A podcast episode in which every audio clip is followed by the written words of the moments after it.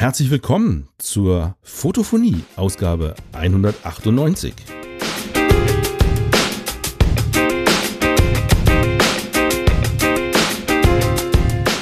Unser Aufnahmedatum ist der 19. Januar 2022 und das bedeutet, das ist die erste Ausgabe im neuen Jahr 2022. Ich begrüße euch alle ganz herzlich dazu und entschuldige mich schon mal vorweg für die etwas längere Sendepause, die es gegeben hat.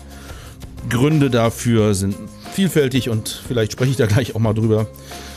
Aber vor allem freue ich mich jetzt erstmal darüber, dass ich diese erste Sendung im neuen Jahr hier nicht alleine vor mich hinstammeln muss, sondern ich habe einen Gast in der Sendung. Und zwar meinen guten Freund Harald Löffler, der ist wieder dabei. Herzliche Grüße nach Ostfildern. Hallo Harald. Hallo, Servus Dieter, Servus liebe Hörer.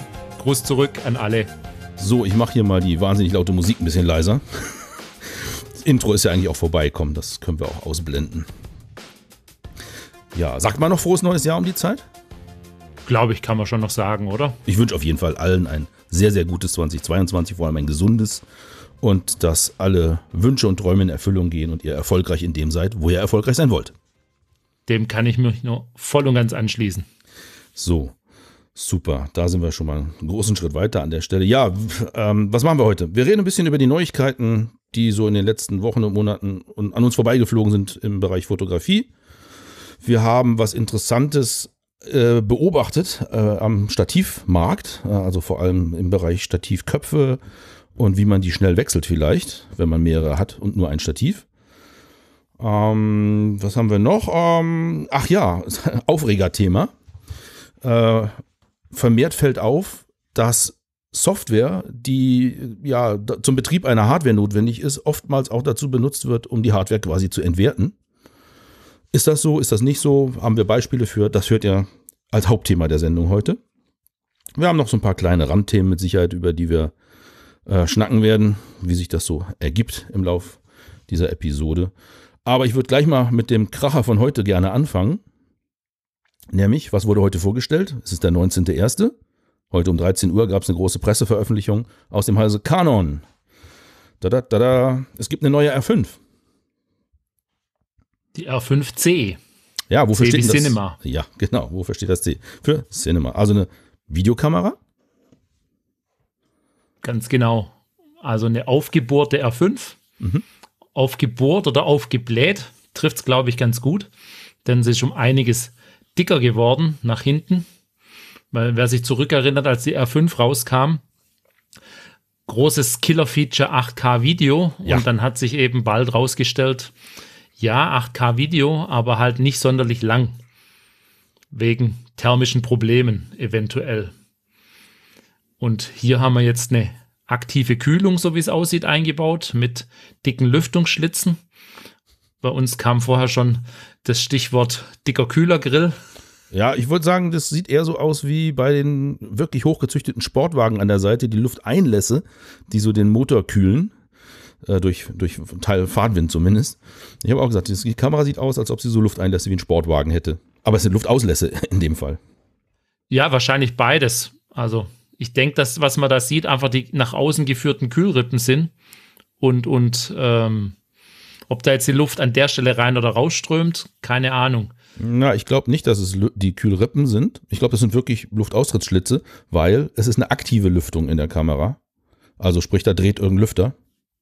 Und der muss die Luft mhm. ja irgendwo hin loswerden. Ja, klar.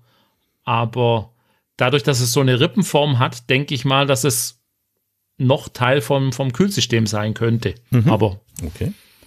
wissen tue ich es natürlich auch nicht. Ja, genaues wissen wir beide sowieso nicht, weil das Ganze kam heute Mittag äh, ans Licht sozusagen, weil Canon da den offiziellen äh, Videotrailer auf YouTube auch gelauncht hat. Und alle Leute, die ihre Reviews schon vorbereitet haben, sind natürlich auch zeitgleich los. Ich hatte keine große Zeit heute vor der Aufnahme hier, mir alle Informationsquellen reinzuziehen. Was mir halt aufgefallen ist, ist das Killer-Feature, ja, 8K-Video mit bis zu 60 Bildern pro Sekunde. Allerdings, Sternchen, äh, da muss eine externe Energiequelle angeschlossen sein an die Kamera. Also nur der eingelegte Akku selber reicht nicht, um auf 60 Bilder pro Sekunde zu kommen. Wenn man also nur mit dem Akku filmt, bleibt es bei 30 Bildern pro Sekunde. Aber 8K, also ich meine 8K, wow. Und quasi endlos, also ohne Zeitbeschränkung. Also keine künstliche Zeitbeschränkung auf 29 Minuten 99 Sekunden, wie man das ja gerne mal sonst hat, und auch nicht beschränkt durch die Erwärmung. Aber auch da kleine Einschränkungen. Diese dauerhafte Aufnahme soll, soweit ich das gesehen habe, auch nur mit der externen Energiequelle möglich sein.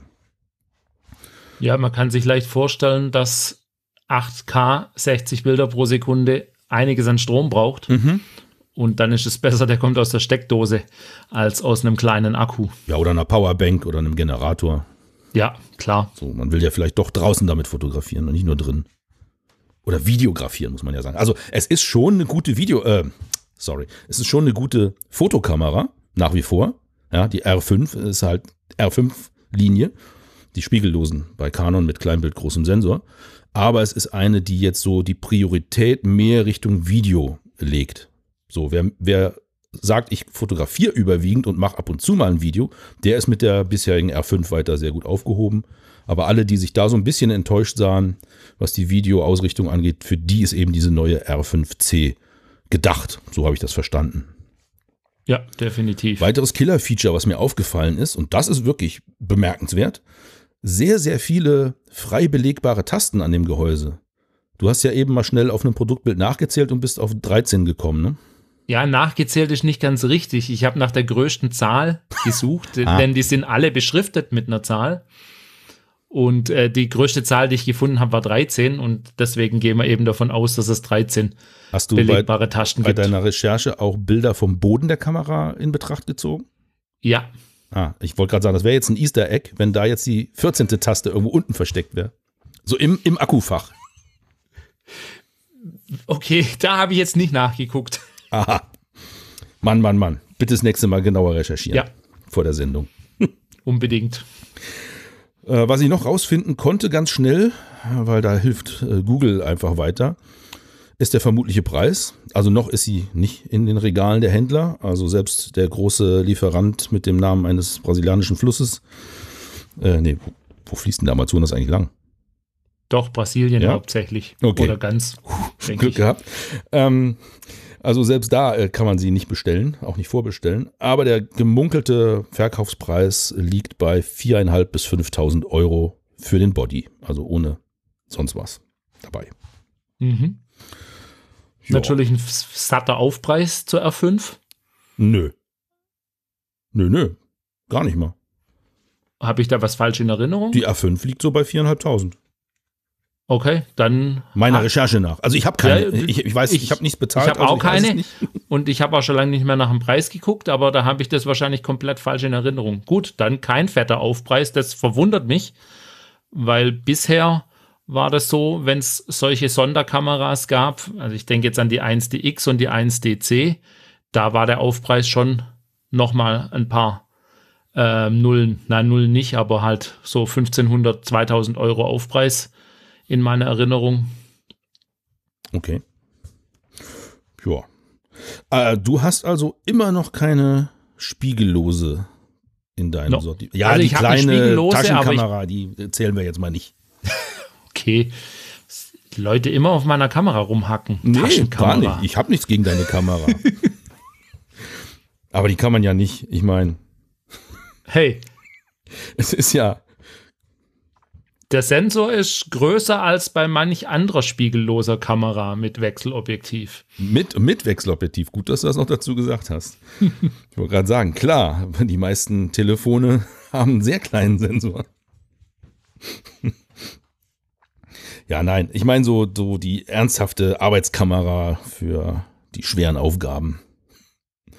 Da die ist bei dir noch alles mit Spiegel. Genau.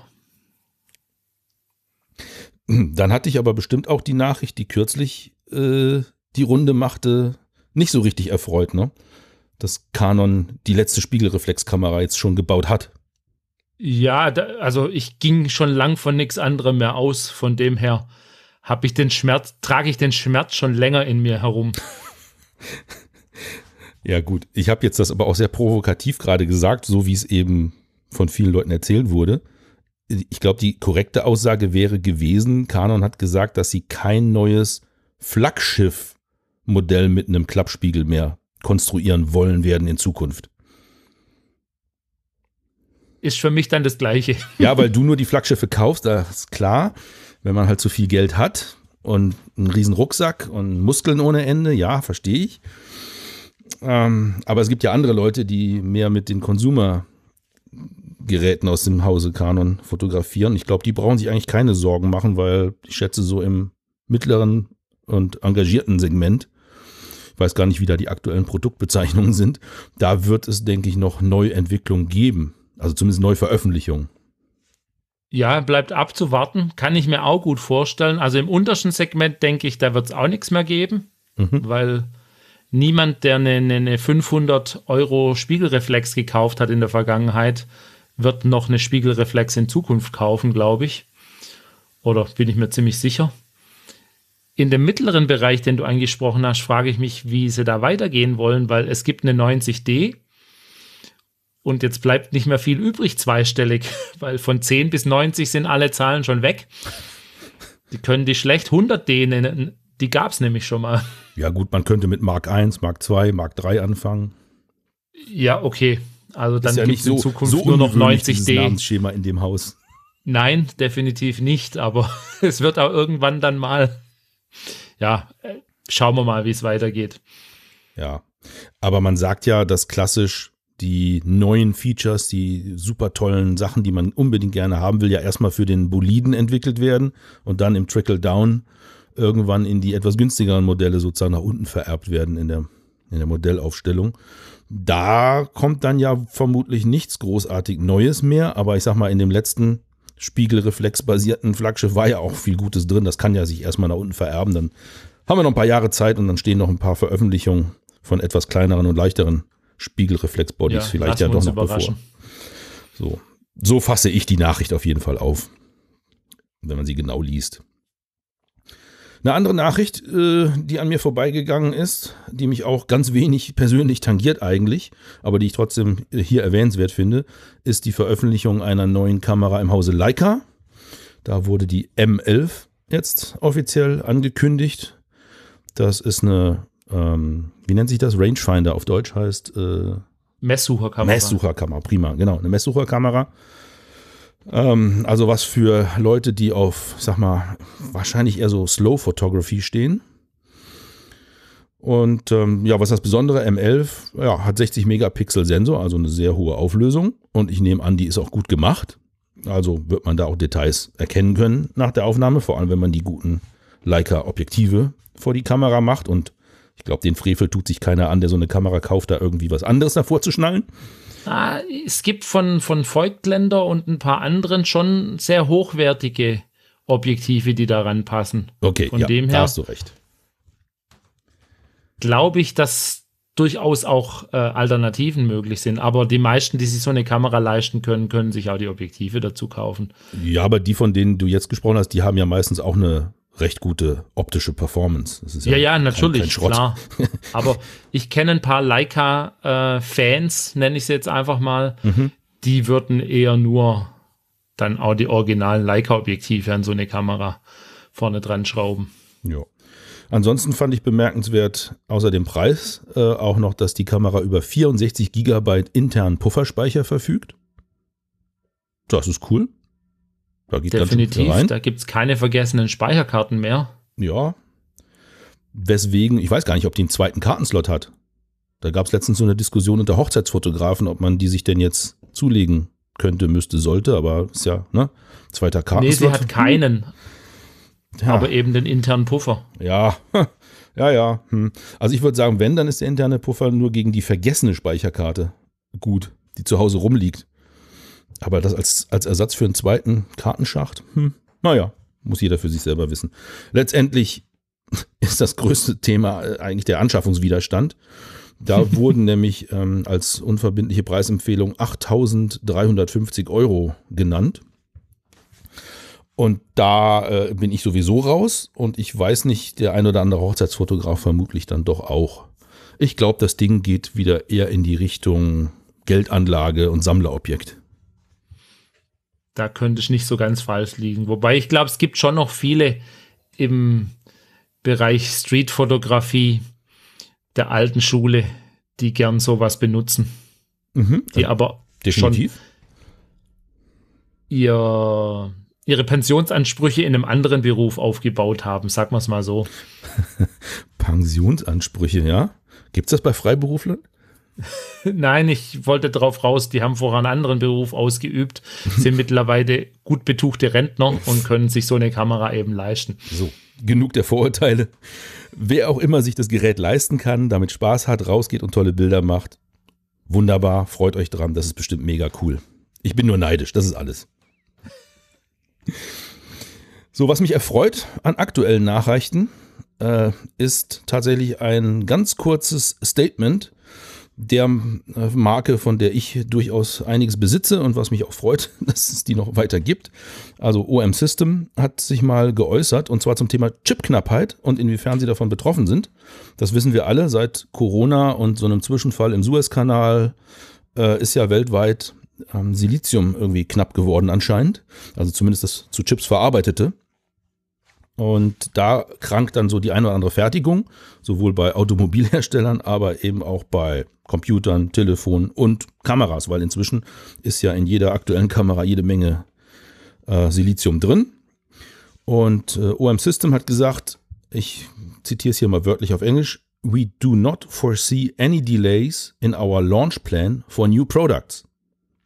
Also in Beziehung zu Chipknappheit. Also, was sie sagen ist, auf Deutsch, ich versuche mal frei zu übersetzen, wir sehen keinen Grund für Verzögerungen, was die Veröffentlichung von neuen Produkten angeht. Äh, also Ab Abweichung von unserem Plan, was die Veröffentlichung angeht.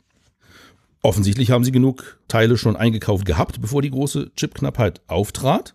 Und damit würde ich jetzt erwarten, dass dann die angekündigte Wow-Kamera, also das neue Wow-Produkt, wahrscheinlich schon zur CP Plus dann vielleicht vorgestellt werden kann. Oder aber, und wenn man das, da muss man sich den Satz, der da gesagt wurde, wirklich wörtlich mal über die äh, Zunge gehen lassen. Ne? Die, vielleicht waren sie mit ihrer Produktplanung einfach pessimistisch genug. Also vielleicht haben sie ja Weihnachten 2022 schon eingeplant für die Vorstellung neuer Produkte, weil da steht ja nur, wir sehen keine Verzögerung unserer Pläne zur Veröffentlichung neuer Produkte. Das wäre dann leider die pessimistische Lesart von dem Ganzen. So, insgesamt äh, weiß ich sowieso nicht, was man von dem Satz insgesamt halten soll. Der ist auch auf einer, naja, zweifelhaften Plattform erschienen, so einer klassischen Rumors-Seite. Aber es soll eine offizielle Aussage von OM Systems sein. Gut, ich hoffe, es ist alles gut und wir sehen sehr früh dann die angekündigten neuen Produkte. Das könnte ja auch das berühmte 100er Makro sein. Das steht ja auch noch aus. Ich bin gespannt. Was wir auch haben kommen sehen in den letzten Wochen, ist ein Stück Software, mit dem viele von uns arbeiten. Also ich auf jeden Fall und du. Aber auch viele Zuhörer, wie ich weiß, und Zuhörerinnen. Und zwar Lightroom 11. Und jetzt die neueste aktuelle Version ist die Lightroom 11.1. Also die gibt es schon seit ein paar Wochen, die 11.1, aber das ist eben die neueste. Da sind so ein paar schöne neue Features hinzugekommen. Da hat auch schon jeder andere Podcast drüber berichtet und jeder YouTuber. Also zum Beispiel automatisches Maskieren von Himmel oder Auswählen eines Objektes im Bild, dass man dann drumherum etwas mit dem Bild machen kann, das Objekt aber nicht, zum Beispiel heller oder dunkler das Umfeld oder gezielt nur das Objekt. Alles das äh, kann man so hauptsächlich vollautomatisch auswählen lassen jetzt von Lightroom. Das war so das Bilderbuch-Feature, was nach vorne gestellt wurde.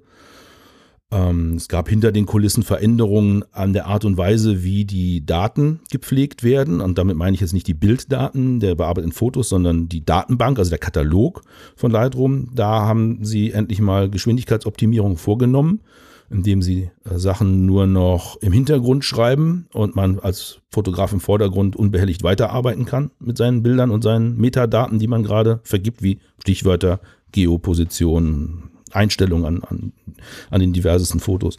Das hat sich so hinter den Kulissen getan, was ich ganz schön finde. Mir persönlich ist aufgefallen, das Erzeugen von Thumbnails, also das, was man sieht, wenn man in seiner Bibliothek blättert und das Erzeugen von diesen kleinsten, kleinst aufgelösten äh, äh Bildvorschauen, das ist flotter geworden und auch das Durchblättern ist auch flotter geworden. Und ich habe keinen neuen Rechner in der Zwischenzeit gekauft, sondern ich habe nur die Software abgedatet. Ähm, ja, ich bin soweit recht zufrieden mit Lightroom 11, 11.1. Also das kleine Update sollte man auch noch machen, weil da gab es tatsächlich Fehlerbehebungen von Sachen, die nicht so gut funktioniert haben. Ähm, was mir sehr gut gefällt, ist, man kann jetzt im im Seitenpanel da, wo man die Metadaten sich anzeigen lassen kann, da kann man sich jetzt selber zusammenstellen, wenn man sagt, zeig mir mal ähm, hier das Basisset. Dann kann man aber sagen, was sich darin befinden soll an Anzeigen. Kann man selber konfigurieren, was einem da angezeigt wird und was nicht. Das fand ich super, weil mich haben einige Sachen schon immer gestört, die ich eigentlich nicht sehen wollte. Andere die ich sehen wollte auf einen Blick, waren nicht dabei. Die konnte ich mir jetzt da rein konfigurieren. Man kann die Reihenfolge ändern, wie einem Metadaten rechts am Bildrand angezeigt werden. Das ist ganz, ganz cool. Und das ist ein kleines, winziges Detail vielleicht für viele, aber mich hat das total begeistert, dass das jetzt da ist. So, kann ich, bin, voll und ganz nachvollziehen. Bin da also positiv das Interessante gestimmt. dabei ist, sorry? Ich bin also ganz positiv gestimmt, was Lightroom 11 angeht.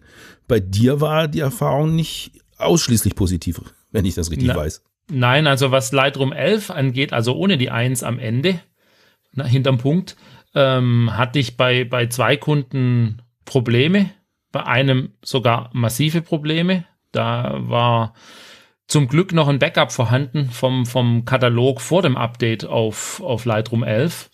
Sonst wäre die Arbeit erstmal vorbei gewesen, da sich der Katalog einfach nicht mehr öffnen ließ, urplötzlich. Mhm.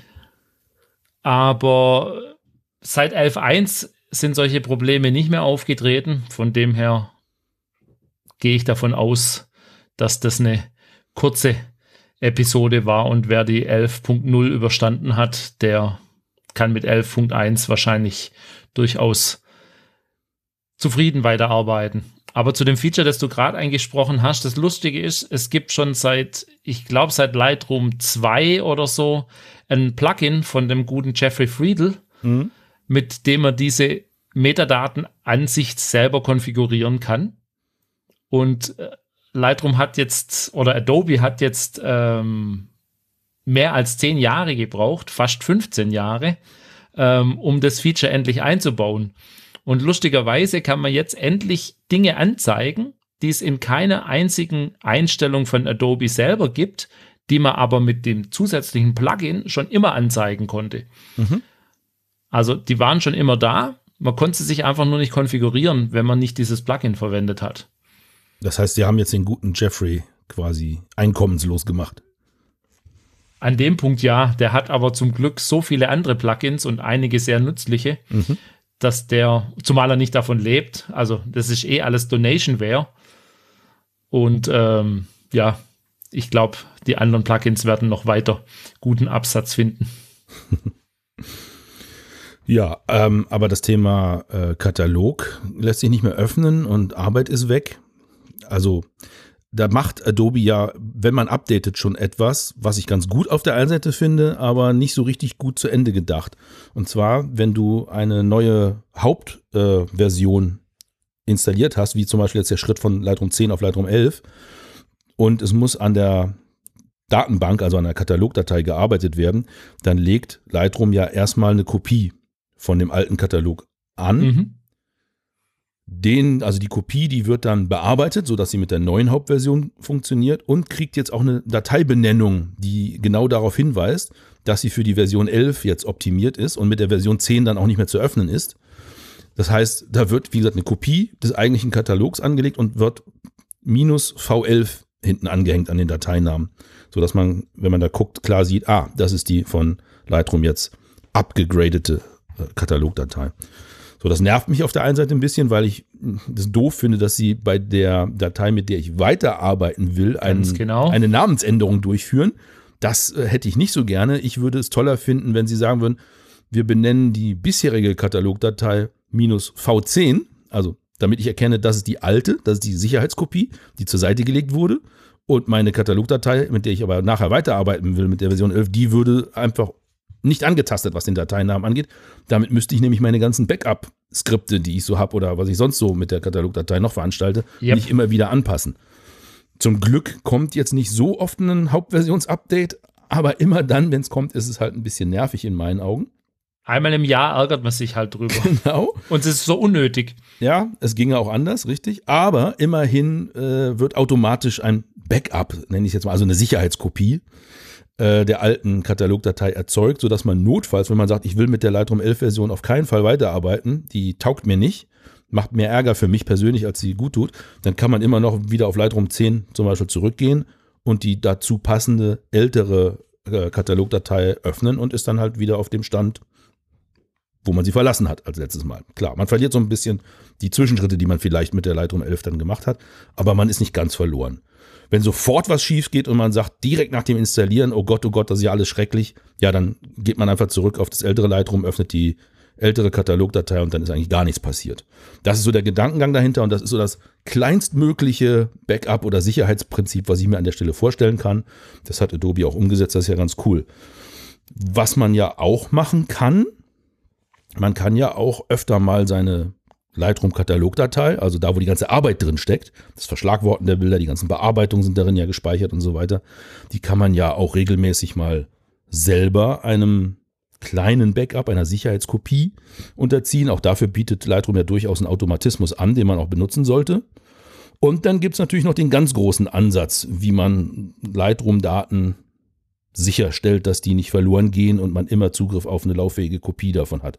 Und da kommen wir zu dem Punkt, du hast eben gesagt, äh, im Zusammenhang mit Lightroom, deine Kunden haben folgende Erfahrungen. Also du berätst ja auch Leute. Du benutzt nicht nur Lightroom, sondern du berätst ja auch andere Fotografen und Medienschaffende in der vernünftigen Benutzung von Lightroom und auch in der Datenhaltung. Und du hast dir ja schon mal ausgiebig Gedanken gemacht zum Thema Datensicherheit von Lightroom und was sonst noch so dazu gehört. Ja, definitiv. Das sollte sich eigentlich jeder machen, eben im Rahmen seiner Möglichkeiten und Fähigkeiten. Und ähm, vielleicht ist das auch was, worüber wir mal ein bisschen ausführlicher reden sollen. Ich weiß ja von dir, dass da auch schon gewisse Anfragen dazu kamen von mhm. Hörerinnen und Hörern. Mhm. Deswegen wollen wir an der Stelle vielleicht mal einen Aufruf starten. Wenn ihr da Interesse dran hättet an einer Folge hier bei der Fotophonie über das Thema Lightroom und wie sichere ich meine Arbeit und meine Bilder, dann lasst uns das, lasst uns das wissen. Am besten mit einem Kommentar unter der Folge von heute. Und dann schauen wir mal, was so zusammenkommt und können uns mal darauf vorbereiten. Sehr guter Vorschlag. Kommentar unter der Folge heißt, ihr geht auf die Webseite zu diesem Podcast. Die Webseite findet ihr unter www.fotophonie.de. Phonie, also hinten mit PH, Foto vorne mit F. Fotophonie.de. Es ist die Ausgabe 198. Darunter einfach mal kommentieren, wenn ihr gerne eine Folge mit Harald und mir mindestens als Teilnehmer hättet zum Thema eben Daten Sicherung rund um Lightroom, Sicherstellung, dass eure Arbeit nicht verloren geht. Ähm, was kann man da machen? Ich glaube, das ganz Kleinigkeit können wir schon mal äh, als Grundsatz vorne wegschicken. Man muss zumindest schon mal unterscheiden oder wissen, dass Lightroom Bilder nur verwaltet, also eure Daten an sich, eure Fotos, die liegen woanders womöglich und werden auch normalerweise von Lightroom gar nicht angetastet, also die eigentlichen Inhalte.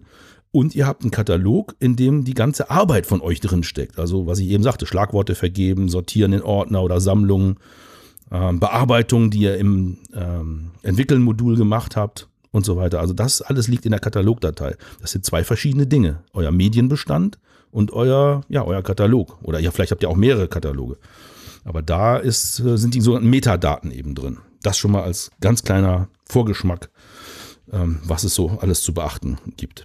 Und noch als kleine Ergänzung von mir, das Backup, das Lightroom einem eventuell selber anbietet, je nach Einstellungen, das sichert nur den Katalog mhm. und keine Bilder. Definitiv, genau. So, das soll es dazu erstmal gewesen sein. Und dann sind wir gespannt auf Kommentare dazu. Ihr könnt auch schreiben, nein, bitte auf gar keinen Fall, das ist tot langweilig, würde mich auch interessieren. Ähm, aber ja, je nachdem, wie viele Meldungen dann da jetzt als Kommentar unter der Folge kommen, nehmen wir uns das dann mal vor, das ein bisschen ausgearbeiteter zu machen und besser vorbereitet als heute. Und ja, wenn nicht, dann nicht, ne? ist auch klar. Eine andere Software wurde auch quasi kürzlich aktualisiert, eine ganz wichtige Software, nämlich das Betriebssystem für meinen Lieblingsrechner. Ich arbeite ganz gerne mit Apple-Produkten, habe da ein MacBook Pro am Start, noch einen etwas älteren mit nur Intel-Chip, ähm, noch nichts mit M1. Aber trotzdem läuft das neueste Betriebssystem inzwischen auch auf, dieser, auf diesem Gerät und zwar macOS 12 Monterey. Und ich muss sagen, ich hatte da so ein bisschen Muffensausen vor dem Update und habe das auch ganz lange vor mir hergeschoben, weil man weiß ja, wenn man so ein neues Betriebssystem installiert, funktionieren manche Dinge hinterher nicht mehr. Nicht mehr so wie bisher oder gar nicht mehr womöglich. Also Software muss abgedatet werden. Für einige Geräte gibt es vielleicht keine Treiber mehr, die man gerne benutzt. Und ich hatte halt auch Sorge, dass das mit dem Audio-Kram vielleicht nicht mehr so gut funktioniert. Da habe ich auch in diversen Foren vorab schon mal so Sachen gelesen, die mich nicht begeistert haben. Ich habe auch gedacht, ich müsste meine ganze Audio-Software zwingend updaten, damit sie unter Monterey läuft. Hat sich herausgestellt, war alles viel einfacher und viel schmerzloser, als ich dachte. Die wichtigsten Sachen, die ich brauche, funktionieren einfach so. Inzwischen sogar auch das Kolorimeter wieder, um meinen Monitor ordentlich kalibrieren und profilieren zu können. Die Audio-Software musste ich überhaupt nicht anfassen. Also äh, Reaper ist das in dem Fall, mit dem wir hier gerade aufnehmen. Auch Studio Link, mit dem der Harald hier zugeschaltet ist, läuft einfach weiter. Dafür gibt es angepasste Versionen. Das war alles kein Thema. Hm, der größte Problemfall, der entstanden ist, war, dass in meinem Adressbuch plötzlich alle Kontakte doppelt waren. Das ist bei ungefähr zweieinhalb Kontakt, zweieinhalbtausend Kontakten ein bisschen blöd. Zum Glück musste ich die nicht alle einzeln anklicken, die Dubletten und löschen, sondern ähm, aus irgendeinem Grund hatten sich meine Gruppen verdoppelt. Also man kann in der Kontaktverwaltung unter macOS kann man nicht nur einfach so lose seine zweieinhalbtausend Adressen reinschmeißen, sondern man kann die gruppieren in, in, in ja, sogenannte Gruppen, in Ordner könnte man auch sagen. Und aus irgendeinem Grund hatten sich die Ordner verdoppelt. Das heißt, es war relativ simpel. Ich musste meine 25 Ordner, die es, an, die, die es gab, die dann doppelt waren, die musste ich alle einmal anklicken. Die darin befindlichen Kontakte mit Command A auswählen, Rückschritttaste zum Löschen, dann den Ordner nochmal anklicken, nochmal die Rückschritttaste und dann war der Ordner weg und das Ganze 25 Mal. Hat mich so ungefähr eine halbe Stunde gekostet und das kleine Radatsch war wieder aufgeräumt. Und das war das, ja, für mich Blödeste, was beim Umstellen passiert ist. Ich bin mir nicht ganz sicher, ob es an dem macOS 12 alleine lag oder daran, dass ich auch gleichzeitig mein iPhone und iPad auf die neueste iOS-Version 15 hochgezogen habe und es von da vielleicht ähm, die Veränderung gab, weil meine Kontakte liegen alle in der sogenannten iCloud und sind mit allen Geräten synchronisiert. Das heißt, wenn eins der beteiligten Geräte damit Schindluder treibt, dann wirkt sich das leider auf alle anderen genauso aus. Da bin ich eben nicht ganz sicher, ob es nur durch das macOS 12 kam oder nicht, aber das war da echt kann ein ich dich blöd. vielleicht ein bisschen noch äh, näher an, an den Kern bringen. Okay. An, an, an Handy und Tablet lag es sicher nicht, weil wenn du dich erinnerst, ich habe ja fast zeitgleich das gleiche Spiel getrieben. Ja. Bei mir zum Glück nur auf einem Testrechner auf Monterey geupdatet von der vorherigen Version. Mhm. Und mir ist eben das gleiche passiert mit dem Adressbuch. Nur äh, bei mir ist es mehrfach passiert, die Verdoppelung. Also Oha. ich habe dann alles hinterher äh, drei- oder vierfach und dadurch entsprechend auch noch ein bisschen länger zum, zum Löschen und zum Analysieren gebraucht. Plus bei mir kamen noch ein paar andere Probleme, die nicht mehr so richtig, also wo Software und Funktionen nicht mehr so richtig funktioniert haben. Das heißt, bei mir hat sich der Versuch nach einem Tag, nicht mal einem Tag, beendet und ich habe meinen Arbeitsrechner einfach so gelassen, wie er ist. Der tut wunderbar und ähm, habe den Test eben abgebrochen nach den ersten paar Problemen, weil ich so gefrustet war, dass ich gesagt habe, nee, das tue ich mir jetzt nicht an. Liegen deine Kontakte auch in der iCloud und werden Ja, klar. synchronisiert?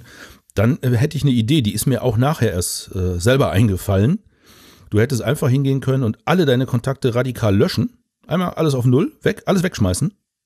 Und es gibt eine Möglichkeit, habe ich jetzt rausgefunden, wenn du dann dich mit dem Webbrowser in deinen iCloud-Account Mhm. anmeldest, da gibt es ja auch eine Webversion von dem Adressbuch. Genau, und da kannst du ein Backup Da zurückspielen kannst du ganz lassen. unten runter scrollen an, an, an, ans Ende der Seite von, von diesem iCloud-Login-Dingsbums da unten. äh, iCloud-Account-Verwaltung, glaube ich, heißt die.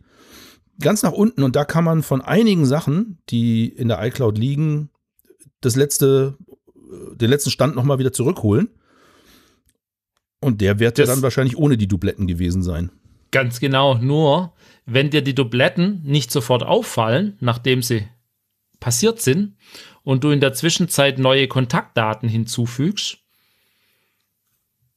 dann, Ja, dann war die Arbeit für die Katz, ja. dann nützt ja das Backup von gestern eben nichts. Und Aber hast das du an einem Tag, genau der Fall an gewesen. einem Tag so viele Kontakte hinzugefügt? Nein, aber äh, Kontaktdaten, an die ich nur schwer wieder reingekommen wäre. Ach so, okay. Ja, das ist dann doof. Du hast die Visitenkarten quasi gleich durch den Schredder gejagt, nachdem du sie abgetippt hattest, oder was?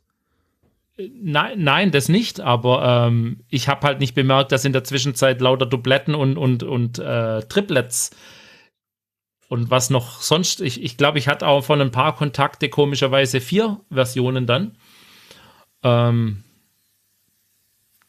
die anderen ähm, neuen Kontaktdaten, die wollte ich halt nicht ähm, verlieren.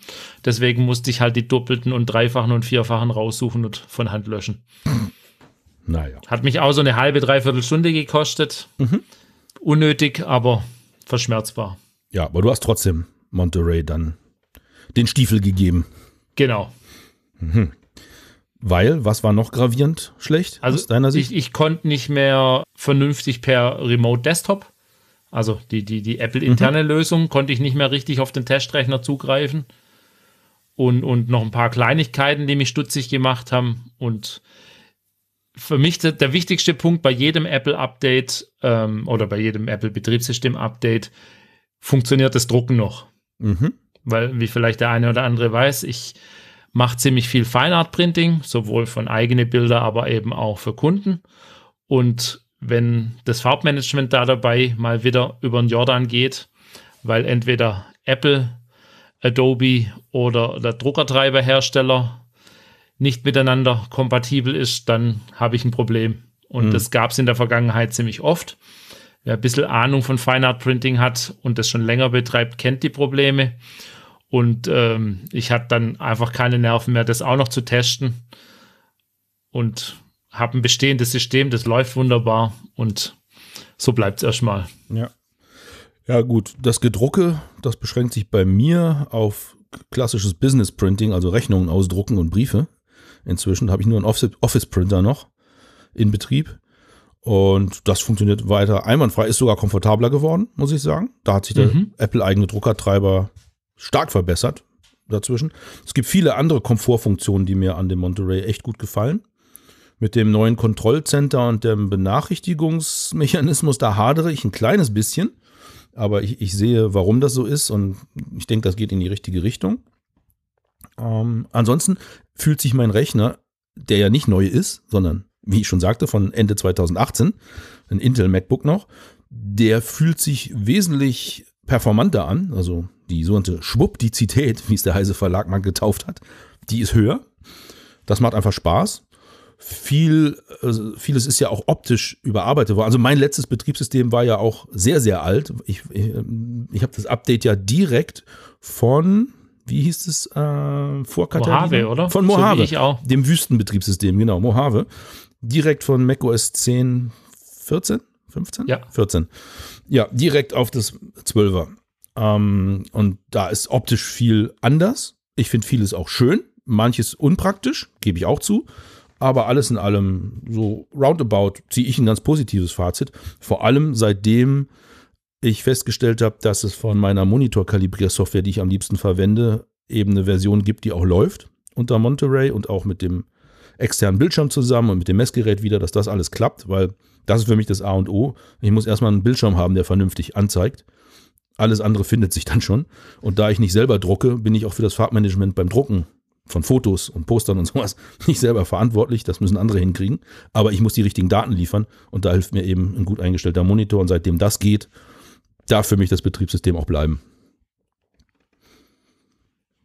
Ja, bei mir wird es noch eine Weile dauern, weil mhm. ich, ich weiß schon sicher, dass eine zentrale Software, die ich eben regelmäßig benutze, nicht mehr laufen wird und für die gibt es auch keinen Ersatz oder eine neuere Version oder dergleichen. Ja ich stricke da selber dran an der Lösung, aber irgendwie komme ich da nicht so weit voran, wie es mir gefallen würde. Und von dem her muss ich da erstmal noch mit dem, wie du sagst, sehr alten, das gerade mal eins, zwei, drei Jahre alt ist, Betriebssystem weiterarbeiten. Mhm. Aber damit kann ich leben. Ja, magst du verraten, welche sehr zentrale Software das ist? Image Ingester heißt die Software. Ah, ach, die geht dann nicht mehr. Okay, ja, verstehe. Ja, da legst du ja sehr viel Wert drauf. Aber es kommt eine Lösung von dir, habe ich das richtig verstanden? Ja, sollte, aber ich komme nicht so richtig voran. Ist also noch nicht spruchreif. Nein, nein. Schade. Sehr schade. Da hätte ich mich sehr gefreut. Schauen wir mal, was das Jahr noch bringt. Ja. Apropos, was das Jahr noch bringt. So beim Stöbern durchs äh, Netz ist uns was aufgefallen. Oder mir zumindest. Und ich habe es hier mal zusammengetragen im Notizpad. Ähm, ich bin ja ein großer Fan von Schnellwechselsystemen. Und jetzt wird sich jeder denken, Schnellwechselsysteme, was meint der Mann? Naja, wir kennen es vielleicht also viele von euch kennen das vielleicht, man macht unter seine Fotokamera oder unter sein Objektiv, das so eine schöne Stativschelle hat, macht man so eine Wechselplatte unten drunter, eine Schnellwechselplatte, so nennt die sich, und dann macht man sich irgendwo hin, zum Beispiel auf den Stativkopf, eine sogenannte Schnellwechselkupplung. Und dann kann man ganz schnell seine Kamera aufs Stativ setzen und auch ganz schnell wieder runterklicken, indem man irgendeine Schraube öffnet oder an einem Hebelchen zieht, ohne dass man ähm, die am Boden der Kamera befindliche Einschraubmöglichkeit nutzen muss und die Kamera immer drehen, drehen, drehen, drehen, drehen, bis sie fest ist und hinterher wieder abdrehen vom Stativ. Das ist ja nervig. Deswegen wurden Schnellwechselsysteme erfunden, dass man das eben schneller drauf und wieder runterkriegt. Und jetzt äh, ist jemand äh, hergegangen, beziehungsweise drei Firmen sogar gleich, und hat sich äh, ausgedacht, ja, äh, was man für Kameras gut benutzen kann, wäre ja auch direkt fürs Stativ gut. Also man macht eine Kupplung oben auf die Schulter vom Stativ und dann macht man eine Schnellwechselplatte entweder direkt unter die Kamera oder unter seine Stativköpfe, wenn man mehrere hat. Und ich weiß, einer von uns beiden ist so jemand, der hat mehrere Stativköpfe und wechselt die auch gerne mal auf seinem Stativ aus. Und da ist so ein Schnellwechselsystem recht praktisch. Sowohl Harald als auch ich, aber Harald überwiegend, wir haben da schon seit Jahren ein etabliertes System, das wir quasi selber zusammengesteckt haben aus anderen Komponenten.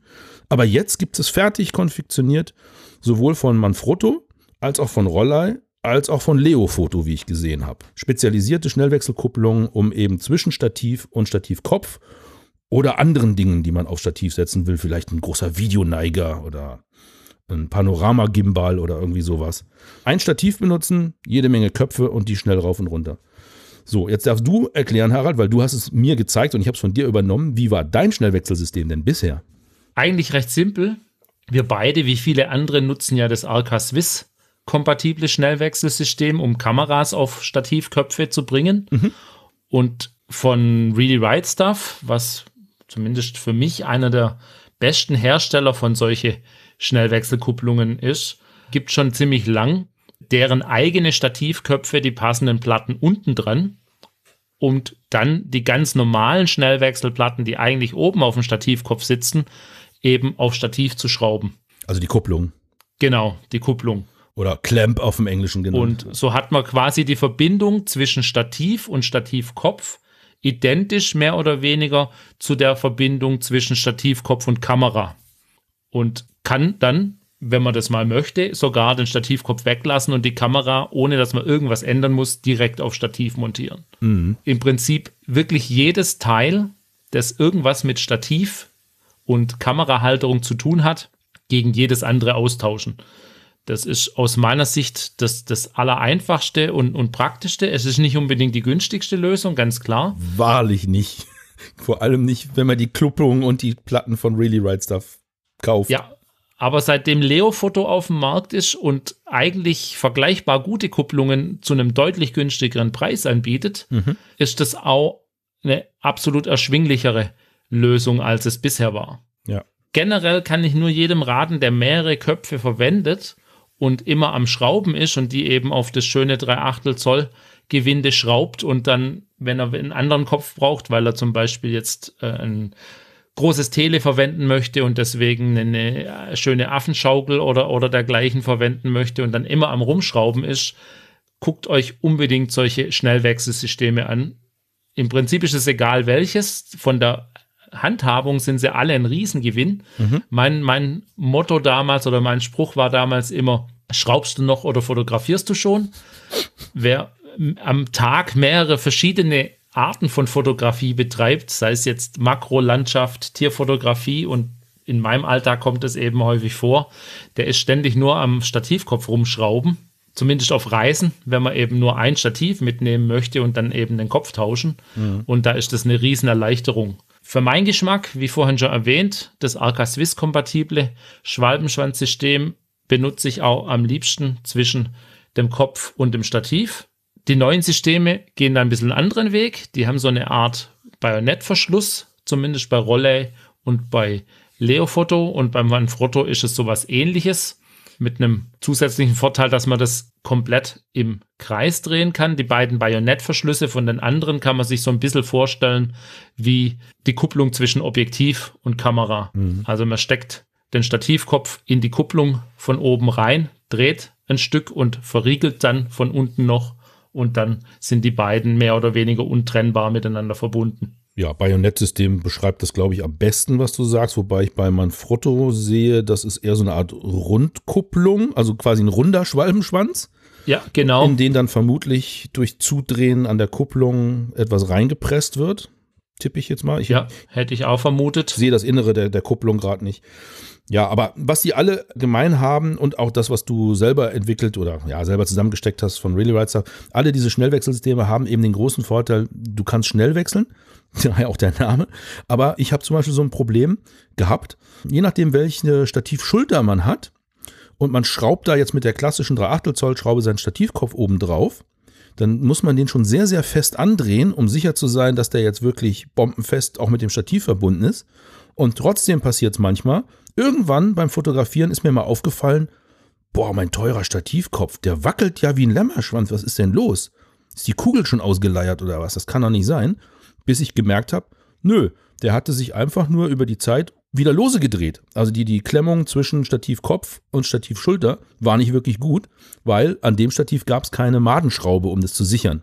Und selbst wenn es die gibt, wie bei meinem jetzigen Stativ, da kann ich meinen Kopf wirklich bombenfest drauf machen, aber ich muss mit einem Inbusschlüssel von unten sehr fummelig beim Wechseln des Stativkopfes die Madenschraube andrehen, erstmal lösen, runter, neuer Stativkopf und dann wieder andrehen. Das ist eine Fummelei, nur um sicher zu sein, dass der Stativkopf wirklich gut sitzt. Und bei so einem Schnellwechselsystem entfällt der Quatsch, weil die Kupplung, die macht man einmal richtig bombenfest auf seinem Stativ fest. Da dreht sich dann auch nichts mehr lose. Da zieht man auch die Madenschraube schön an oder vielleicht mehrere, wenn man hat. Eventuell bringt die Kupplung selber auch Madenschrauben mit, um von oben auf die, auf die Stativschulter äh, einzuwirken und sich zu arretieren. Das ist dann auch ganz cool. Und dann ist das fest, weil dann steckt man den Stativkopf oder die Kamera oder was auch immer man da oben drauf hat, von mir aus den Sonnenschirm, den steckt man ja dann einfach nur noch mit der zur Kupplung gehörigen Schnellwechselplatte rein, dreht die Kupplung zu und weiß, so, das hält bombenfest. Da verdreht sich nichts mehr. Da wackelt auch nichts mehr. Das finde ich den Hauptvorteil an dieser ganzen Nummer. Ganz genau. So, nachdem wir das jetzt ganz generell beschrieben haben, gehen wir mal ein bisschen in die Details, würde ich sagen. Also, ich habe mir angeguckt, angeguckt in Form von Webseite besucht. Ja. Ich habe hier leider keine Produkte zum Testen äh, liegen. Ich habe mir das angeguckt bei Manfrotto. Da heißt das Ganze Move Quick Release. Ich habe mir das Produkt mit 60 mm Durchmesser angeguckt, weil das wäre das, was für mich relevant wäre. Größer wäre zu groß, kleiner wäre zu klein im Durchmesser. Da fällt auf, dass die Kupplung und die Schnellwechselplatte, die man reinsteckt, zusammen eine Höhe von 35 mm aufweisen, also 3,5 cm auf gut Deutsch.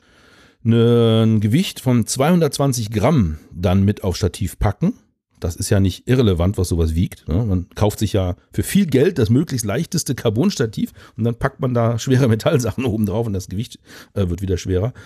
Also 220 Gramm wiegt das Ganze. Manfrotto gibt an, dass damit bis zu 20 Kilogramm Gewicht obendrauf sehr gut gehalten werden können.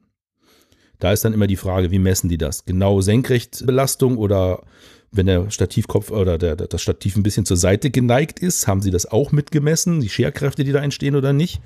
Hm, weiß man nicht. Also Angabe Hersteller 20 Kilo Haltekraft, dafür ist es ausgelegt. Und der Preis für ein Starter-Set, was eben aus einer Kupplung und einer Wechselplatte besteht, 99 Euro, Pi mal Daumen. So, jetzt sag ich, ja, ich verstehe schon, dass man eine Kupplung mit einer Wechselplatte zusammenkauft am Anfang. Aber warum gibt es kein Starter-Set mit einer Kupplung und zwei Wechselplatten. Weil, wenn ich mir ein Schnellwechselsystem aufs Stativ mache, dann doch nur, weil ich was zu wechseln habe, also zwei Teile, die jetzt da drauf müssen. Also brauche ich da zwei Wechselplatten. Zum Glück kann man die einzeln nachkaufen. Und wir haben mal zusammengerechnet, wenn man sich also so ein richtiges Starter-Set selber zusammenstellt, indem man eine Basis, ein Basisset kauft und eine weitere Wechselplatte, dann liegt man bei 124 Euro zum Einstieg in das Manfrotto Move Quick Release System. Bei Rollei sieht das so aus, da ist der Durchmesser ein bisschen kleiner, 55 mm. Das kann ich noch gelten lassen, das passt. Die Höhe ist nicht ganz so hoch, nämlich 19 mm. Das finde ich schon mal gut, weil alles, was oben auf der Stativschulter ist, das will man immer so flach wie möglich haben, weil sonst hat man einen langen Hebel und an einem langen Hebel wackelt äh, alles, was oben drauf ist, wie ein Lämmerschwanz. Also 19 mm ist schon mal deutlich weniger als bei Manfrotto, finde ich cool. Gewicht der Rollei-Wechsellösung ist 93 Gramm also deutlich leichter, mehr als die Hälfte leichter, hat aber dafür eine angegebene Haltekraft von nur, ich mache hier mal Anführungszeichen in der Luft, nur 8 Kilogramm. Würde bei meinem System noch völlig ausreichen. Und der Preis liegt bei knappen 40 Euro für eine Basis und eine Wechselplatte. Die Wechselplatten kann man auch bei Roller einzeln beziehen, die sind sehr günstig und so kommt man auf ein ernstzunehmendes Starter-Set mit einer Basis und zwei Wechselplatten auf 53 Euro. Also weniger als die Hälfte von dem Manfrotto-System. Weniger als die Hälfte vom Gewicht, also auch weniger als die Hälfte vom Preis. Mhm. Ja, könnte man, vielleicht ist es äh, in, in Gramm aufgewogen, der Preis. Ja, das könnte sein. So, macht auch einen optisch netten Eindruck, wie ich finde. Schöner roter Ring dazwischen, wo man sieht, ob die Kupplung geschlossen ist oder nicht. Das finde ich alles ganz schön gemacht bei Rollei. Deswegen wahrscheinlich auch eine Canon-Kamera mit L-Objektiv in genau, den Beispielbildern. In den Beispielbildern, da hat man sehr aufs Design geachtet. Cool. Ja, schneller und einfacher geht's nicht, behauptet Rollei. Das kann gut sein. Wie gesagt, ich habe nichts davon selber ausprobiert. Vielleicht ergibt sich da ja mal die Gelegenheit demnächst. Zwinker, zwinker, aber äh, geplant ist nichts. Und ähm, das dritte, äh, das, der, der, dritte Hersteller im Bunde, den wir uns mal angeguckt haben, hast du schon eben gesagt, Leo Photo. Ist sehr vergleichbar von der Qualität zu Really Right Stuff tatsächlich, aber die Preise sind noch etwas gemäßigter. Leo Photo ist nicht billig, aber preiswert. Die haben ein Produkt, das nennt sich QS60. Da ist das Gewicht einer Basis, also einer Kupplung und einer Wechselplatte 106 Gramm. Also kleines bisschen schwerer als die Rolleilösung, aber deutlich leichter noch als die Manfrotto-Geschichte. Dieses Starter-Set äh, von denen mit einer Basis und einer Wechselplatte kostet 80 Euro. Jede weitere Wechselplatte 15 Euro. Das finde ich wirklich bemerkenswert günstig für, für Leo Photo. Und damit kommen wir auf einen Preis von 95 Euro für ein sinnvolles Starter-Set mit zwei Wechselplatten. Und meine Theorie ist schon wieder hinfällig, dass es ja. proportional zum Preis wäre. Äh, zum Gewicht natürlich. Das Positive ist, es liegt preislich in der Mitte und ich vermute, dass die Qualität sehr gut ist. Trotzdem. Also, Davon ne? darf man eigentlich bei alle Leo-Foto-Produkte ausgehen. So, und sieht auch ganz schön aus, weil es ist komplett schwarz gehalten, beide Elemente. Und es ist sehr, sehr flach. Ich kann leider zur Höhe nichts angeben, weil das haben sie nicht auf ihrer Webseite kundgetan. Aber wenn ich das einfach auf den Produktfotos miteinander vergleiche, würde ich vermuten, dass es noch flacher als das Rollei-Wechselsystem ist. Von, rein von der Optik, wenn man, wenn man davon ausgeht, dass es 60 Millimeter wahrscheinlich im Durchmesser hat, das QS60-System, weil von, von Leofoto gibt es eben vier verschiedene mhm. unterschiedlichen Durchmessern mhm. und bei denen sagt die Zahl im Namen fast immer den, den Durchmesser oder eben eine andere wichtige Millimeterangabe aus. Genau. Und deswegen gehen wir mal davon aus, wenn das 60 Millimeter im Durchmesser sind, dann dürfte es von der Höhe sogar noch in, unter dem Rollei-System liegen. Mich interessiert das Thema ein bisschen tiefer, auch im Vergleich zu dem, was ich bisher einsetze. Und da mein Partner Ford Universal alle drei Produkte eigentlich im Sortiment haben sollte, ah. glaube ich, dass ich da mal gucken werde, ob man da mal einen Test damit anleiern kann. Ja, super, das ist eine, eine richtig coole Idee. Und vielleicht sind die ja auch so nett, dass du es mal zur Ansicht nach Kiel weiterschicken kannst, damit ich mir auch mal eine Meinung bilden kann. Yep, ich werde fragen. Das wäre super cool. So, jetzt haben wir noch was für einen Spaß gefunden bei der Recherche im Web. Auf der Leo-Foto-Webseite gibt es ein, ja, man könnte es beinahe ein Gimmick nennen, was uns aufgefallen ist, aber wir fanden es lustig. Oder auch praktisch, je nachdem, was man dann vor. Also ein, ein kleiner Mini, ähm, ja, es sieht eigentlich aus wie ein Flaschenöffner oder ein, Schlüsselanhänger, aber es ist eine Mini-Halterung für Smartphones. Und zwar so, dass man es, es zusammengeklappt sieht aus wie ein fetter Strohhalm, könnte man fast sagen, mit, einem, mit einer Öse dran. Man kann es aufklappen und ein Smartphone einklemmen zwischen dem oberen und dem unteren Teil dieses Halters. Und das Besondere ist, es hat eine AK Swiss ja, Wechselplatte sozusagen eingebaut, mit der man es dann eben auf professionelle AK Swiss Wechselsysteme auf Stativ machen kann. Finde ich ganz lustig, das Teil. Nennt sich PC20 von Leofoto. PC20. Und kommt in vier verschiedenen modischen Farben. Ja. Und schwarz. Und rot. Das ist ja das Wichtige. Die vier verschiedenen modischen Farben und schwarz. Ja, und in Rot. Rot ist eine der modischen Farben. Quatsch. Gibt es eigentlich eins in Weiß? Nee, ne? Weiß war nicht dabei. Wahrscheinlich nee, Silber. Silber. Silber. Ah, hm. naja, ist nicht wirklich weiß. Aber Rot ist gut. Und Orange, ganz wichtig. Aber gibt's nicht, ne? Doch. Gibt's auch in Orange? Blau, Rot, Orange, Schwarz und Silber. Aha. Sehr gut. Weißt du auch, ob man Flaschen damit öffnen kann? Also ist ein Flaschenöffner auch noch integriert? Ich bin da jetzt nicht so der Experte, weil ich da nie so den Bedarf habe. Aber da ich Leute kenne, die mit fast allem eine Flasche aufmachen können. ja, gut, das ist klar. Das geht ja äh, mit dem Zollstock, mit der Tischkante, teilweise mit den Zähnen, was ich mir habe von Zahnärzten sagen lassen, nicht nur so eine gute Idee ist, aber geht natürlich alles. Ich sehe zumindest keinen expliziten Flaschenöffner dran, aber. Sie haben es nicht dick beworben, ne? Das Nein. Hätte man sonst wahrscheinlich gesehen, wenn das ginge. Es gibt nur ein Bild, wie es jemand an seiner Handtasche äh, befestigt. Also. Ja. Wo, wo bewahren viele Menschen ihr Smartphone auf? In der Handtasche. Ja. Gut, ich weiß nicht, ob diese Menschen dann auch ein AK Swiss Stativ dabei haben, also mit, mit AK Swiss Kupplung versehenes Stativ dabei haben, aber hey, wer weiß. Ich stelle mir gerade vor, wie das Ganze auf meinem Sachtler-Stativ obendrauf aussieht. Ja, mega bestimmt. Auf jeden Fall modisch. Ja, ja, ja. Hast, hast, du die Chance, da mal was zu tun an der Stelle. Wir hatten in der Produkt, äh, in der Produktübersicht, in der, in der Sendungsübersicht hatte ich erwähnt, dass es auch noch ein kleines Aufregerthema gibt am Ende jetzt. Und da sind wir angekommen, wenn ich auf die Uhr gucke. Deswegen ziehen wir das mal vor. Und zwar habe ich in letzter Zeit festgestellt und wahrscheinlich viele andere auch, du bestimmt auch, Harald, dass so eine, ja, wie soll ich sagen, eine, eine Machenschaft um sich greift oder eine, eine Eigenart, könnte man auch sagen. Heutzutage kommen ja viele Dinge, die uns dienlich sind, Freude bereiten, die man haben und benutzen will, nicht nur in Form von Hardware daher, sondern auch eine Software ist da drauf oder gehört dazu und muss ausgeführt werden, damit man was damit anfangen kann. Zum Beispiel Smart Home Sachen zu Hause, die Lampe, die man in die Lampenfassung schraubt, die ist ja quasi, naja, die geht ja nicht mehr an oder aus, wenn man nicht irgendwo ein Stück Software hat, was der Lampe sagt, geh an, geh aus. So, das ist die einfachste Form davon. Und so gibt es ganz viele andere Sachen, wo Software inzwischen eine ganz, ganz wichtige Rolle spielt für die Nutzbarkeit des Objekts, was man da gekauft hat. Aber äh, ich habe so den Verdacht, dass das Geld, was man für viele Dinge ausgegeben hat, auch ganz schnell quasi wertlos geworden ist, also die, die Produkte nichts mehr wert sind, wenn die Software nicht mehr gepflegt wird oder sogar absichtlich eingeschränkt wird, dann wird man ja quasi enteignet von dem, von dem man eigentlich etwas abgekauft hat und das Geschäft ist abgeschlossen. Und das ist eine äh, Bewegung, wie gesagt, die fällt mir zunehmend auf und die finde ich alles andere als gut. Absolut, vor allem wenn das Hardware ist, die noch ganz lang laufen würde, mhm. aber entweder die Software in der Hardware eben aus welchem Grund auch immer nicht mehr funktioniert oder eben wenn die Hardware nur zum Beispiel mit einem, mit einem Smartphone oder Tablet in Verbindung zu benutzen geht oder so richtig Sinn macht, uns eben für das Tablet nicht mehr die passende Software gibt. Ja, genau. Und da gab es jetzt einen etwas prominenteren Fall in der Fotobranche, der ein bisschen für Aufsehen gesorgt hat. Den wollte ich hier einmal kurz zusammenfassen.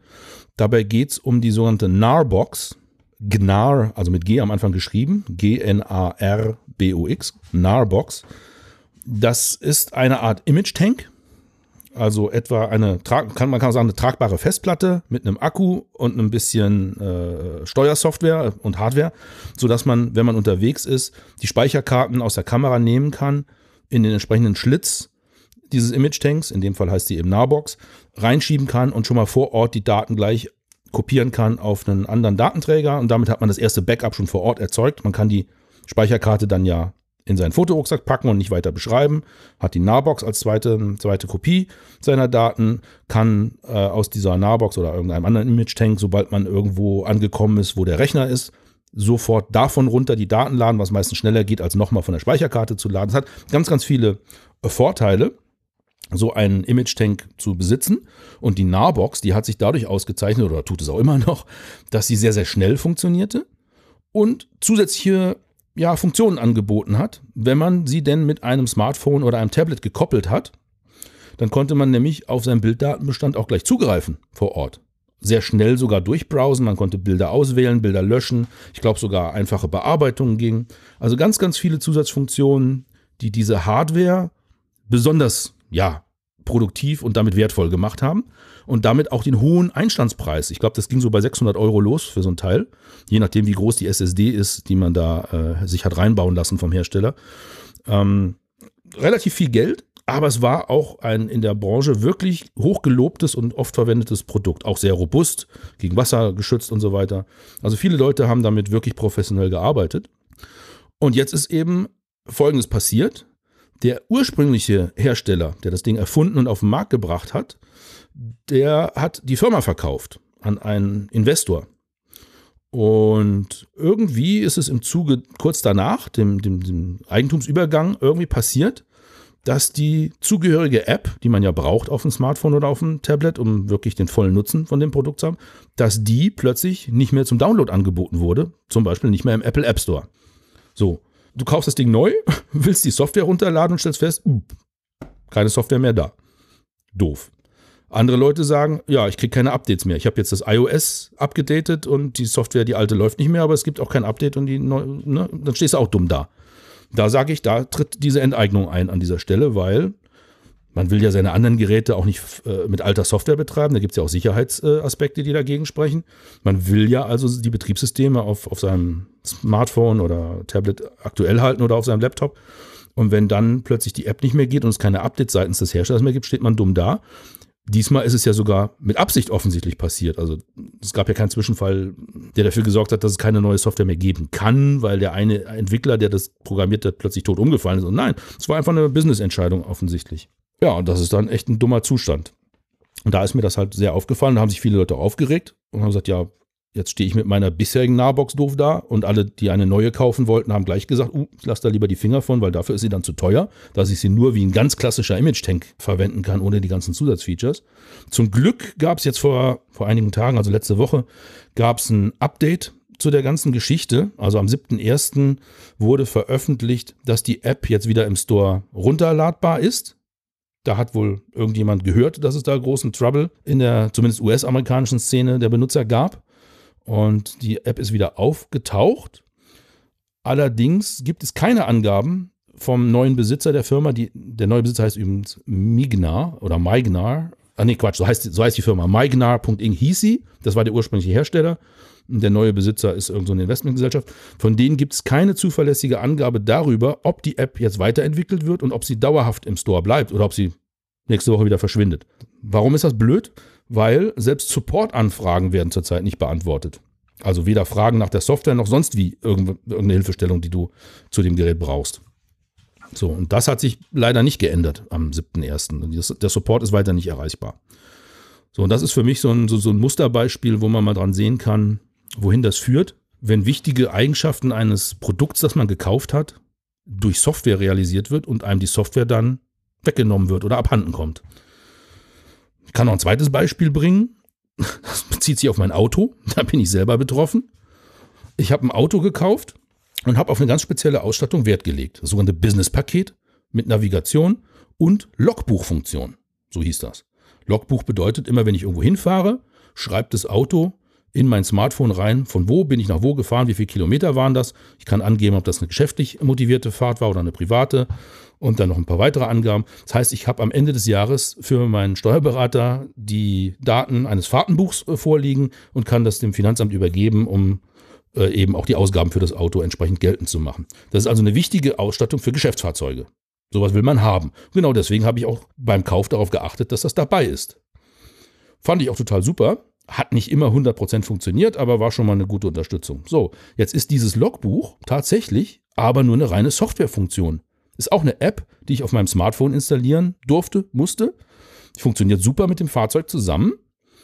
Äh, hat das auch dann gemacht, was ich wollte. Aber ich habe jetzt kürzlich einfach beim Starten dieser, dieser Logbuch-App habe ich eine Meldung bekommen, dass mit dem nächsten Update äh, die Logbuchfunktion entfällt. Einfach so. Teilt der Hersteller mir mit wird nicht mehr gehen. Ich habe mich dann mit dem Support in Verbindung gesetzt, dass ich eine Unverschämtheit finde und dass ich aufgrund dieser Logbuchfunktion das Fahrzeug mit der und der Ausstattung gekauft habe und eigentlich erwarte, dass diese Software weitergeführt wird und vor allem die Logbuchfunktion in der Software. Das lässt den Autohersteller völlig ungerührt. Ne? Das ist ihm auf gut Deutsch gesagt scheißegal. Und ich stehe jetzt da mit einer Konfiguration, die ich so nicht gekauft hätte, wenn ich gewusst hätte, dass in Kürze die Logbuchfunktion nicht mehr geht. Finde ich eine absolute Unverschämtheit. Ja, es gibt natürlich Alternativen. Ich kann mir andere Fahrtenbuch-Apps auf meinem Smartphone installieren. Das tue ich jetzt auch notgedrungen. Aber die können alle nicht den gefahrenen Kilometerstand auslesen, weil die nicht mit dem Fahrzeug verbunden sind und nicht damit kommunizieren. Ist für mich eine Einschränkung dessen, was ich eigentlich gekauft habe. So, das finde ich doof. Das kann man voll und ganz nachvollziehen. Und solche Beispiele gibt es ja ohne Ende. Ich kenne jemand, der hat auf sein externes Navi, also so eins, das man sich in die Fensterscheibe klebt oder sonst wo befestigt, ein Software-Update aufgespielt, das dann dafür gesorgt hat, dass er keine neuen Karten mehr laden kann und nach kurzer Zeit dann auch die Navigationsfunktion nicht mehr funktioniert hat. Mhm. Und das Gerät selber ist tiptop in Ordnung, aber der Hersteller gibt ihm halt keine Software mehr, die da drauf funktioniert. Und der ermöglicht ihm auch nicht, die letzte funktionierende Software wieder drauf zu spielen. Mhm. Der einzige Rat, ja, er könnte sich ein neues kaufen. Ähm, genau. Gibt dann auch einen Rabatt drauf. Schön. Und die funktionierende Hardware, die wirft man einfach weg. Ja. Ich habe ja nur darauf gewartet, dass der Hersteller des Autos mir, aber ich habe ja gesagt, äh, sorry, wenn die Software jetzt, wenn es die nicht mehr gibt, also sie ist nicht kaputt gegangen und ihr kriegt sie nicht repariert, sondern ihr, ihr, ihr schafft sie einfach ab. Ich hätte gerne einen Wertausgleich, weil ich habe das Auto so gekauft für einige tausend Euro mehr, als es ohne diesen ganzen Geschäftsquatsch gewesen wäre weil ich ja eben gesagt habe, für die geschäftliche Verwendung ist das wichtig, dass ich so ein Fahrtenbuch habe. Eins, das möglichst automatisch funktioniert. Ich will ja nicht Riesenarbeit am Jahresende haben. Ja, total egal. Ich habe nur darauf gewartet, dass sie noch schreiben, so ja, kaufen Sie doch das äh, Modell aus dem Jahr 2022. Da ist das in Hardware gelöst oder irgendwas anderes, ne? Tja, da bin ich mit meinem kleinen smarten Zauberwürfel, der nicht mehr funktioniert, weil es keine Software mehr fürs, fürs iPhone gibt, bin ich ja dann noch richtig günstig im Verlust im Vergleich zu deinem. Was macht ein smarter Zauberwürfel? Also Zauberwürfel Rubik's Cube ähm, hm, sagt mir was. ist so ein Hobby von mir und da gibt es eben welche, die haben Sensoren eingebaut und Bluetooth. Dann kann man die mit dem Handy oder Tablet koppeln und die geben einem dann ähm, Aufgaben vor oder wenn man den Zauberwürfel löst, wird es eben mitprotokolliert, wie schnell man das gemacht hat und wie lange man für die einzelnen Abschnitte gebraucht hat, solche Dinge. Und ja, der Würfel funktioniert noch einwandfrei aber es gibt halt keine Software mehr für die neueste iOS-Version. Und damit ist er jetzt so schlau wie jeder stinknormale Zauberwürfel. Mhm. Ja, auch blöd. In dem Fall würde ich sagen, zum Glück ja nur ein, ja, ein Hobbyprodukt, also was du zum Spaß benutzt. Yep. Aber blöd ist es trotzdem.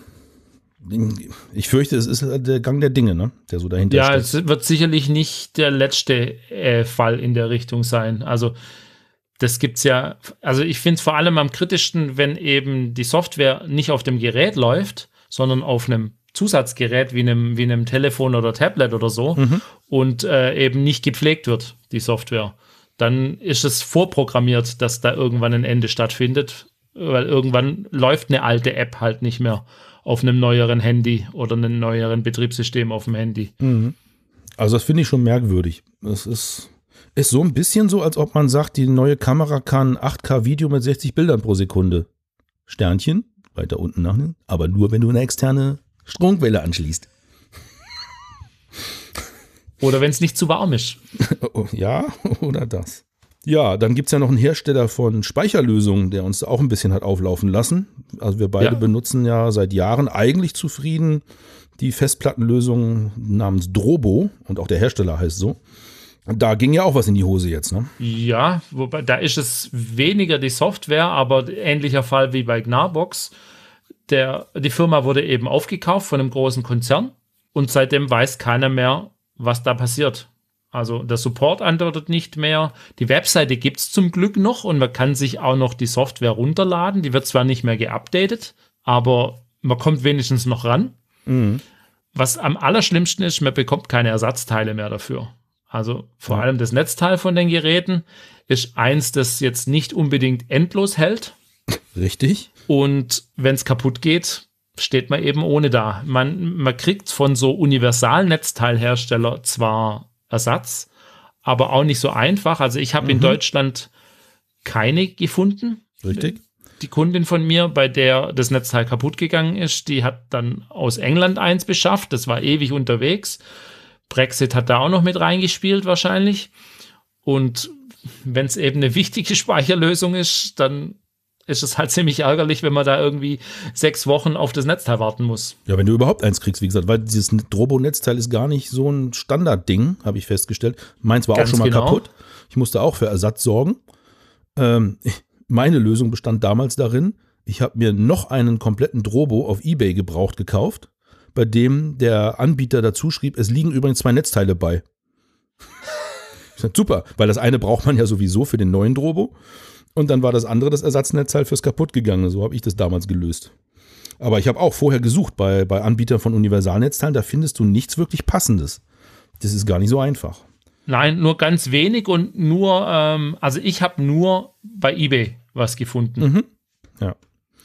Das sind dann Anbieter, die nur Netzteile verkaufen und auch explizit bei dem, das ich dann für die Kundin bestellt habe, dass es für ein Drobo taugt.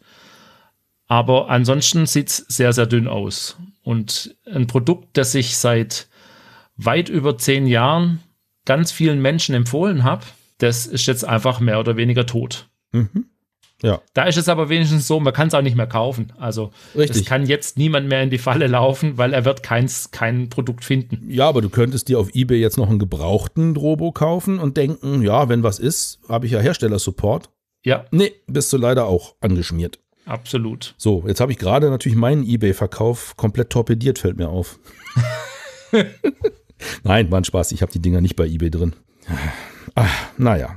Das Blöde Ja. ist, jetzt müssen wir nach einer anderen Festplattenlösung suchen, die unseren Ansprüchen genügt und was wir so gerne hätten. Und da war der Drobo ja einzigartig bisher. Und ist es nach wie vor. Ich weiß gar nicht, ob es da irgendwas gibt, was da heranreicht, was die Einfachheit der Bedienung angeht. Die Dinger waren nie die schnellsten. Das kann man auch mal ganz ehrlich sagen. Meiner ist hundelahm. Ja, in der neuesten Generation kann man aber nicht drüber meckern. Ja, Also, ich habe ja nicht den neuesten und der war schön langsam. Ich hätte gerne jetzt noch ein Update gekauft, aber es gibt ja keine neuen mehr.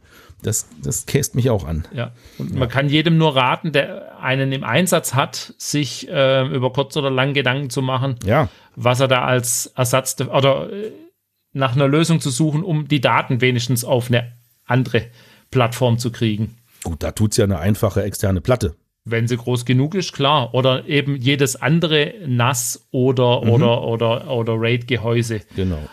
aber dann eben ohne die ganzen Vorteile. Es ist ni- nicht nur die einfache Bedienbarkeit, sondern die jederzeit mögliche Erweiterbarkeit, die so in der Form eben bei keinem anderen Hersteller gegeben ist. Ja, ja da gab's ja dieses Schlagwort, das die groß auf ihrer Webseite auch immer nach vorne geschoben, das Beyond RAID. Ja, Also äh, Leistungen eines RAIDs, aber einfache Bedienbarkeit einer normalen Festplatte. und Erweiterbarkeit eben. Genau. Und Mischbarkeit unterschiedlich großer Festplatten und so weiter. So, ansonsten wären die üblichen Verdächtigen, die einem sofort in, in den Kopf schießen, ist ja Synology oder QNAP. Ja. Da habe ich mich auch mal umgeschaut natürlich auf den Webseiten, aber ich habe auch noch nicht wirklich ein Produkt gefunden, das diese Eigenschaften anbietet. Vielleicht können die das und die halten das geheim, aber es ist mir nicht ins Auge gefallen, dass es da so den Drobo-Killer irgendwo gibt. Ja, und äh, ich kenne äh, Leute, die die Synology-Geräte haben, haben mich erst letzte Woche mit einem Freund drüber unterhalten und sie haben eben nicht diese gleichen Möglichkeiten, was jetzt das beliebige Mischen von Festplatten angeht oder Erweitern von, von einem RAID, die der Drobo hatte. Ja. Also- ja, das ist ja wirklich das Faszinierende. Ne? Du hast ein Gehäuse, da passen, sagen wir mal, fünf Festplatten rein. Zum Start steckst du erstmal drei Stück in diesen Drobo rein. Die haben, was weiß ich, zwei Terabyte Platz pro Platte, schiebst die drei Stück rein, schmeißt deine Daten drauf. Irgendwann ist dieses Volume voll oder nahezu voll. Dann kaufst du einfach eine weitere 2 Terabyte oder eine 4 Terabyte oder eine was weiß ich was Platte. Hauptsache, die passt vom Formfaktor 3,5 Zoll in das Gehäuse. Du hast die dazugesteckt in den vierten Slot. Dann hast du das irgendwann mit dem fünften Slot gemacht, wenn das wieder voll geworden ist. Und dann hast du angefangen, die erste Platte rauszuziehen und durch eine größere zu ersetzen. Das ging ja wirklich alles wunderbar. Das war echt das einfachst zu konfigurierende RAID, was ich je gesehen habe. Das hat Spaß gemacht an dem Drobo. Ganz klar. Definitiv. So, und das möchte ich gerne bitte von QNAP oder Synology oder sonst einem Anbieter mal sehen, dass es sowas gibt. Dann habt ihr einen neuen Kunden gewonnen. Wahrscheinlich, wenn unsere Drobos irgendwann nicht mehr gehen, haben sie auch so einen neuen Kunden, weil Ja, bleibt dann nichts anderes übrig. Genau, bleibt einem nichts übrig, ja, das stimmt. Oder wir speichern alles nur noch in der Cloud. Komm, was soll's, weg damit. Die Daten zu jemand anders, komm. Ganz genau. Ach ja. bis dahin ist 20 Terabyte in der Cloud irgendwie 50 Cent im Monat. Dann ist das kein Problem. Und mehr. wir haben alle Glasfaser mit 1000 Megabit Upload. Dann ist das alles Äh, ich kein glaube, Thema. eher, eher kostet ein Terabyte in der Cloud 50 Cent, bevor ich da, wo ich wohne, äh, Glasfaser habe. Es wird gerade wirklich deutschlandweit sehr viel Auswahl. Also vor allem hier im Norden ist mir das aufgefallen. Hier wird richtig viel Glasfaser verlegt im Moment. Ja, bei, bei uns tut sich auch was, aber ähm, bei uns in der Stadt ist der Teilort, in dem ich wohne, der letzte, der dran kommt. Mhm. So, jetzt habe ich zwei gute Nachrichten noch zum Schluss. Die eine ist, mein Abendessen ist da. Das freut mich für dich. Deswegen kommen wir jetzt hier zum Ende. Ich weiß aber nicht, warum das für mich und alle anderen eine gute Nachricht sein soll. Habe ich auch nicht behauptet, das ist aber eine gute für mich. Ah, stimmt, okay. Macht ja, mir gute richtig. Laune, das ist auch wichtig. Ja. Es gibt was zu essen. Und die zweite ist, es gibt häufiger jetzt die Fotophonie wieder. Also nochmal Entschuldigung für die lange Pause an alle. Äh, danke für die Unterstützung, die ihr mir trotzdem habt zukommen lassen. Also äh, vor allem auch die Leute mit einem Dauerspendeauftrag haben nicht in den Sack gehauen. Das finde ich faszinierend und bin ich sehr dankbar. Es gibt jetzt wieder mehr Fotophonie. Die nächste Aufnahme ist auch schon terminiert und auch da werde ich wieder einen Gast dabei haben. Und da werden wir auch wieder über Fotothemen reden. Ich denke, es wird dann so um Monitore und wahrscheinlich Filter gehen, tippe ich mal. Vielleicht auch wieder um Canon-Kameras. Kann sich vielleicht schon jemand zusammenreimen, wer der Gast sein wird. So, mehr möchte ich nicht verraten, aber die Produktion läuft hier wieder an. Ich habe wieder bessere Laune. Es geht hier weiter. Dann, Harald, vielen Dank, dass du heute dabei warst. Es hat mich wieder sehr, sehr gefreut, gern. dass wir uns ausgetauscht haben. Wann immer du neue Sachen auf der Pfanne hast, mit mir über was reden willst, herzlich gerne. Mikrofon ist offen und die Ohren auch. Und dann machen wir die nächste schöne Fotophonie zusammen, könnte ich mir vorstellen. Okay. Dann schauen wir mal, was die Zukunft bringt. Genau. Und an euch da draußen, bleibt uns gewogen. Bis zum nächsten Mal. Tschüss, tschüss. Ahoi. Ciao.